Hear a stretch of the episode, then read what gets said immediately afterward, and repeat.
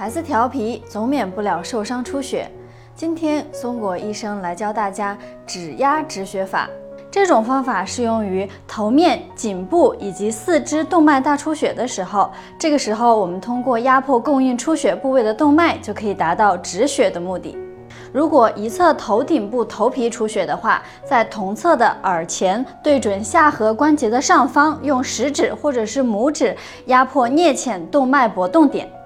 如果是一侧头面部出血的话，可用拇指或者是其他的指头放在颈动脉搏动处，压向颈椎的方向。家长要注意哦，这里有颈动脉窦和压力感受器，刺激这个部位可能会导致心跳减慢或者是血压下降，一定不能长时间或者是两边同时的按压。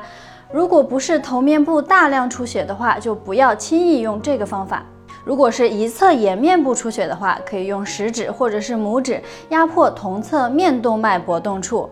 面动脉在下颌骨下缘下颌角前方约三厘米的地方。如果两侧都出血的话，是可以两边同时按压的。如果肩膀或者是腋下出血的话，可以用食指压迫同一侧锁骨窝中间的锁骨下动脉搏动的地方，然后往下压。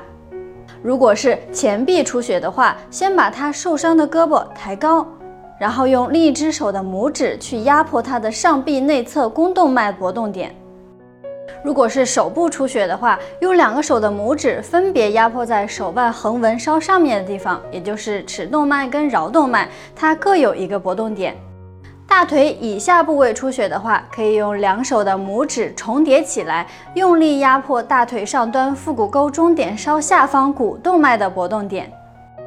如果是脚出血的话，一定要把受伤的那只脚抬起来，然后分别用两个拇指分别压迫足背动脉，就是在脚背中间靠近脚踝关节的地方，以及脚跟内侧与内踝之间的胫后动脉。